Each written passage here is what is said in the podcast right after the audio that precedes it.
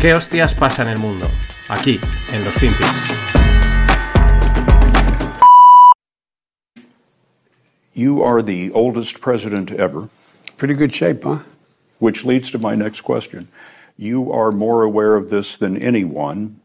Some people ask whether you are fit for the job. And when you hear that, I wonder what you think. Watch me. I mean, honest to God, that's all I think. Watch me. If you think I don't have the energy level or the mental acuity, then, then you know, that's one thing.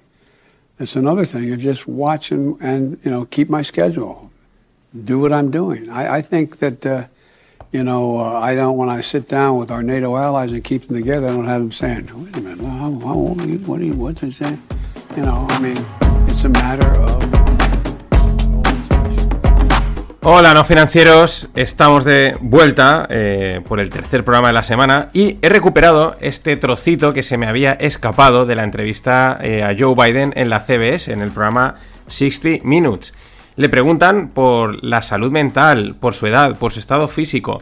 Y ya habéis oído, ¿no? Ese primer trozo que le dice, oye, eres el presidente más viejo que ha habido, ¿no? Y Biden le contesta, estoy en buena forma, ¿eh? Y dice, oye, ¿qué opinas de que la gente dice, watch me? ¿no? mírame, mírame qué bien estoy. En fin, eh, a tope, ¿no? Eh, también luego el, el, entrevistador continúa, eh, pues eso, preguntándole, ¿no? Por esas condiciones, por la situación, pero bueno, es un político, es que también aquí no le vas a pillar, ¿no? El que te dice, ah, yo pues estoy aquí con la agenda, dándole por aquí, por allá. el problema es que cuando dice watch me, eh, amigo Joe, es que te hemos visto y te vemos, y por eso te lo pregunta él, te lo pregunta todo el mundo. Me encanta sobre todo cuando ese trocito final que ya estaba eh, cortando, que dice Biden que es que él no quiere estar delante de, nuestros aliados de la OTAN y balbucear así, ¿no? Sin enterarse de lo que, de lo que, de lo que le están preguntando. Eh, pero lo mejor es también el final, ¿no? Cuando, este ya no, lo he puesto, ¿no? Pero lo tenéis en la newsletter, el, vídeo, y le preguntan por cuál es la situación de su enfoque mental. O sea, eh, cuál es your mental focus. Y él te dice, pues enfocado.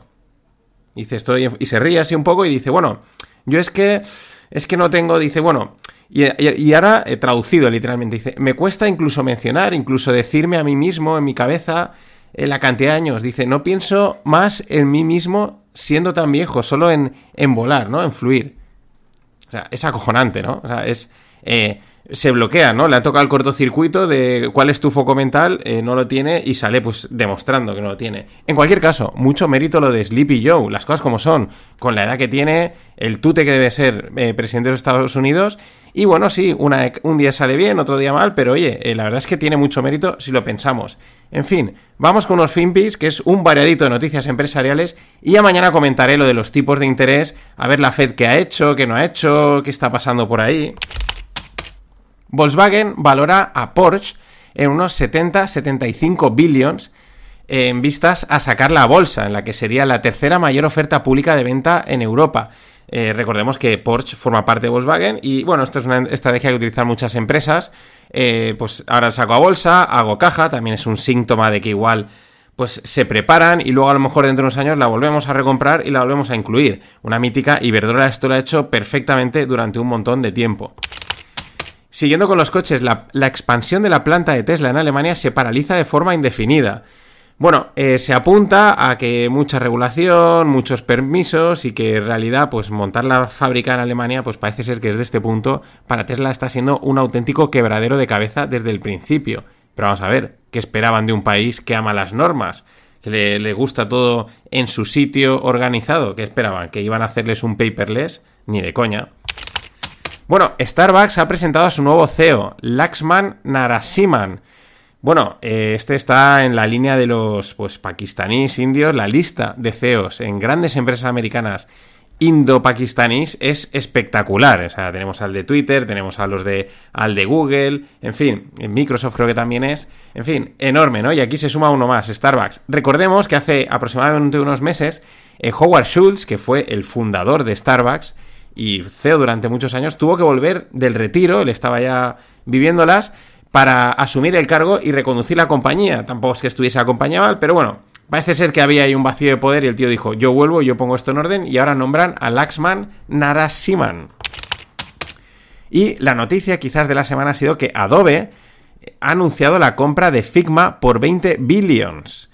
Figma es una aplicación, yo la, comenté hace tiempo, eh, online, que está muy bien pues, para hacer diseños, eh, mockups de aplicaciones, carteles y tal. Es una especie de, de Photoshop o ahora no me sale, o InDesign o uno de estos, pero abierto, ¿no? Eh, ahí el que quiere tiene, paga la parte privada, ¿no? La parte premium, y el que no tiene, pues la verdad, unos servicios abiertos gratuitos muy, muy potentes. ¿Cuál es el tema? 20 billions por Figma, pero es que el, el ratio es que es 50 veces los ARR, es decir, los Annual Recurring Revenues, es decir, 50 veces los ingresos anuales recurrentes. Esto es una auténtica barbaridad.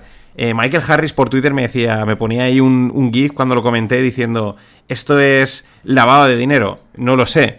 Pero la verdad es que en la situación en la que estamos, en plena retirada de liquidez a nivel mundial, eh, y de contracción de valoraciones, que las llevamos viendo de algunas empresas, eh, startups, pues por ejemplo Globo con Delivery Hero, que están petadísimas, en, un momento de contención o de contracción en todos los niveles, llegan a los de firma y les cae no los 20 billions, que es una barbaridad, sino los 50 veces los annual recurring revenues. Esto es que, eh, vamos, una auténtica barbaridad. Esto es que factura 400.000 y le ha multiplicado por 4 millones, no, 400.000 y le ha multiplicado por 50, eh, vamos, de cojones. En, pocas palabras, a los de Figma les ha tocado el gordo y no sé si lo saben, o yo creo que sí que lo saben. Este no es el caso del de Airbnb que decía You are leaving money in the table. No, no, no. Estos, al contrario, han cogido todo el dinero de la mesa y más. Bueno, si paga Adobe. Y vamos con bancos. Credit Suisse, la mítica Credit Suisse, considera cambiar de nombre la banca de inversión que tiene, la firma de la banca de inversión, a First Boston. Esto es acojonante. Estos de Credit Suisse tienen agujeros por todos lados. Están metidos en todos los fregados, como todos los grandes bancos, ¿no? Pero está la liga de los que los primeros que llegan, que suelen ser Goldman Sachs, JP Morgan, y estos están los de la liga de los últimos, los últimos en enterarse. Lo vimos con Juan, con la petada de, los fondos estos eh, de Tiger, no, Tiger no, del Juan y del otro que ahora no me sale el nombre, que era de renta fija chino, y estos eran como los que se las comían, ¿no? Y ahora, claro, te sale una marca como Credit Suisse, súper reconocida, súper importante, eh, con una marca consolidada, y te sale ahora que van a renombrar, hacer un rebranding, eh, en fin, mm, que poco más hay que comentar. Y la Autoridad Australiana de Crímenes Financieros, llamada Austrac, está investigando a la minera de, de accionariado estatal Perth Mint, mítica Perth Mint, que es el mayor productor mundial de oro recién minado, Concretamente procesan un 10% de la producción anual global, o sea, una auténtica barbaridad. Eh, claro, mm, ¿de qué pueden acosarlos? Pues esto mm, te lo hueles, ¿no? Esto pinta y, de, eso va, de lo que te estás imaginando. Eh, Austra, que es la, entidad, la autoridad que, investiga crímenes financieros, tiene serias dudas sobre los, los compliance standards, ¿no? Como el cumplimiento de las regulaciones y sospechan que han roto leyes criminales de provisión de fondos, de reporting, que sea algo de blanqueo de dinero, etcétera. Vamos, ¿quién se lo podía imaginar? O sea, una minera o este tipo que son muy golosas, ya sabemos que se prestan, mm, que esté metida en estas cosas. Yo creo que es que, vamos, cada dos por tres les están dando por aquí o por allá. Y vamos con un par de noticias cripto. Un juez estadounidense ha ordenado a Tether, nuestra querida amiga Tether, que cree o que presente, digamos, los documentos que muestran cómo el USDT, que es el dólar tokenizado que ellos tienen, está respaldado por dólares. El mítico backing, ¿no? Que si está respaldado, que si no está respaldado, que si decís que tenéis tropecientos mil millones, y pero ¿dónde están los verdaderos millones que deberíais de tener, ¿no? El printing, han impreso dinero de la nada. Llevamos ya un año, me acuerdo que hace exactamente un año cuando empezó la tercera temporada de los FinPix, pues creo que fue una historia que enseguida comenté, porque enseguida salió en Bloomberg destapando o poniendo muy en dudas todo el tema de Tether. Llevamos un año y ahí está, lo van investigando tranquilamente y cuando toque realmente le meterán mano. Pero tras un año y pico, todo el mundo con los ojos encima de ti y no presentas ni un, ni un documento, pues también las cosas están muy claritas. Y uno de nuestros amigos, Michael Saylor, o también Michael Mad Saylor, porque está pirado, literalmente. Él sigue a la suya desde su empresa MicroStrategy ha comprado más bitcoins eh, pese a las pérdidas que acumula con su apuesta. Recordemos que empezó a comprar, a comprar, y claro, Bitcoin ha ido a la baja, a la baja, a la baja, y bueno, pues lleva unas pérdidas acumuladas bastante importantes. Ahora, con la última compra, que han sido 300, ya se pone con una, con una posición de 130.000 bitcoins a una valoración de 4 billions. ¿Qué está haciendo? Pues promediar a la baja, intentar meterle pasta al mercado para que no lo acaben de tumbar. En fin, una clásica martingala que pues no suelen funcionar la gran mayoría de las veces. Aunque bueno, esto al final es un claro, pues cada loco con su tema. Él sigue a lo suyo, a comprar bitcoins, a comprar bitcoins y bueno, pues mientras el río, mientras... Hasta, a ver hasta dónde nos lleva. Y para cerrar esta primera parte, un ranking de empresas reputadas que sale de RepTrack. A ver qué os parece. La primera, de las más reputadas del mundo. La primera, Rolex. La segunda, Ferrari. La tercera, Lego. La cuarta, Rolls Royce. Luego, Mercedes, Harley Davidson, Bosch, PayPal, Netflix, Intel. Bueno, a partir de la. Bueno, Harley Davidson, vale, pero Bosch, PayPal, Netflix, Intel, ya te tengo mis dudas. Las primeras llaman la atención lo de Lego. Aunque la verdad, tiene muy buena reputación, ¿no? Y la 1 Rolex, pues hombre, con la retirada de Federer perpetual, ¿qué vamos a decir? Y nada, ya está online el, el, curso de carteras de fondos de inversión y ETFs que ha creado Fernando Luque. Podéis ver, eh, podéis consultarlo en las notas del episodio o en la newsletter.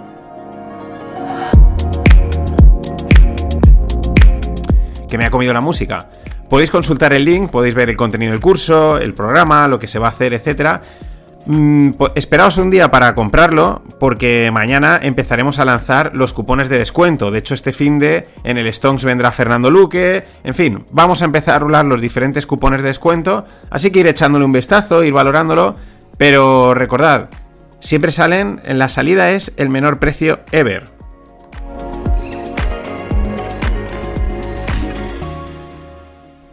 Y hoy en la parte, en la editorial, en la opinión, en el Dig Deep o como, como le queramos llamar, ya, daré con un nombre que me guste.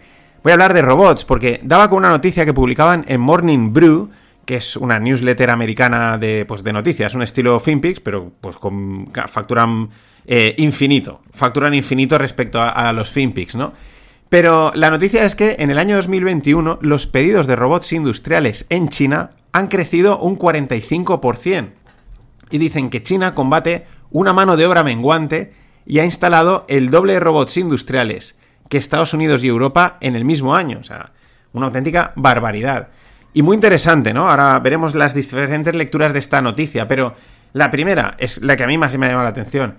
El clásico discurso que llevamos oyendo años, ¿no? El catastrofista. Es que los robots van a sustituir a las personas y las van a dejar sin trabajo. Y sin embargo, ahora resulta que no, están siendo, que no está siendo del todo así. Los robots están llenando el hueco que deja la gente. No es que lo estén sustituyendo de dándole una patada y fuera, no. Es que no hay nadie, pues me pongo yo, por así decirlo. Bien sea por la gran renuncia, que es un tema que está ahí, la gente está dejando de trabajar, por falta de, capacitación, por lo mejor trabajos muy técnicos, etcétera, o por cualquier circunstancia, no lo sé, pero lo que está claro, pues también lo vemos en España, es que falta mano de obra en todo el planeta. Y ahí están apareciendo los robots para suplir ese hueco. ¿Quién lo iba a decir eh, en comparación con el, con el discurso catastrofista, ¿no? De, de, te van a dejar sin trabajo, aunque estaba claro que eso no iba a pasar. La robótica industrial y la doméstica es una mega tendencia imparable y de largo recorrido. Por eso quizás sea una de las únicas recomendaciones que me hayas escuchado decir. Eh, Long Robotics, porque esto lo veo desde hace años y lo he dicho siempre. Otra vez no sé muy bien dónde mojarme, pero digo, largo en robótica, seguro. La industrial lleva en marcha décadas y se está acelerando, tal y como nos demuestra la noticia de China. Mm, también los procesos se vuelven más complejos, han de ser más eficientes, mayor calidad y eso solo te lo puede entregar un robot. También la gente nos volvemos más quejica y el robot no se queja. La, robótica industrial, perdón, luego está la doméstica, que va más lenta porque claro, necesita que los ciudadanos pues nos acostumbremos a esa interacción robot humano, ¿no? Ya no es la rumba, sino le estoy hablando a un trasto, me responde, etcétera, sin llegar a cosas muy avanzadas, ¿no? Muy humanoides como quiere Tesla. De todas formas, ya te digo, que si en Valencia ya hay un restaurante con robots camareros, eh, la robótica doméstica está, vamos, ahí, a las puertas. La otra cara es la lectura clásica. Qué rápidos son los chinos en los últimos años implementando mejoras. El doble de robot, han implementado el doble de robótica industrial de la que han implantado Estados Unidos y Europa en el mismo año. O sea, el doble. Es verdad que ellos son infinitamente más grandes, ¿no? Pero van muy rápido en esto. También hay que decir que allí las regulaciones y los sindicatos y demás estorbos pues existen de cara a la galería. Aquí seguro que para hacer este tipo de cosas enseguida te empiezan a aparecer por aquí, pero es, es, SSG, es Climate Friendly, es eh, Gender Equality, el robot, no, sí, no me dejan, tal, mira, déjalo, seguimos como siempre. Lo que está claro es que, bien sean robots físicos o robots digitales, programas, toda tarea que, que sea automatizable la ejecutará un robot, sí o sí. Las empresas son las primeras en ver las ventajas porque enseguida los costes florecen, es lógico. Pero los humanos tampoco tardaremos en darnos cuenta eh, de las ventajas que también tiene, ¿no? De decir, oye, pues yo hago otro tipo de tareas. En definitiva, el futuro del ser humano son tareas creativas, de contacto social y consumo. Mucho consumo, porque va a haber más tiempo libre. Eso no quiere decir con menos dinero, o bueno, como no tendremos nada y seremos felices, quizás también. Nos guste o no, es hacia lo que vamos. Lo bueno, pues que ya podemos posicionarnos, ya podemos meterles euros a la robótica, hay bastantes fondos por ahí, hay alguna que otra empresa, y empezar a estar ya posicionados para que no nos pille el toro. En fin, eso es todo, no financieros. ¡Que invierta su puta madre!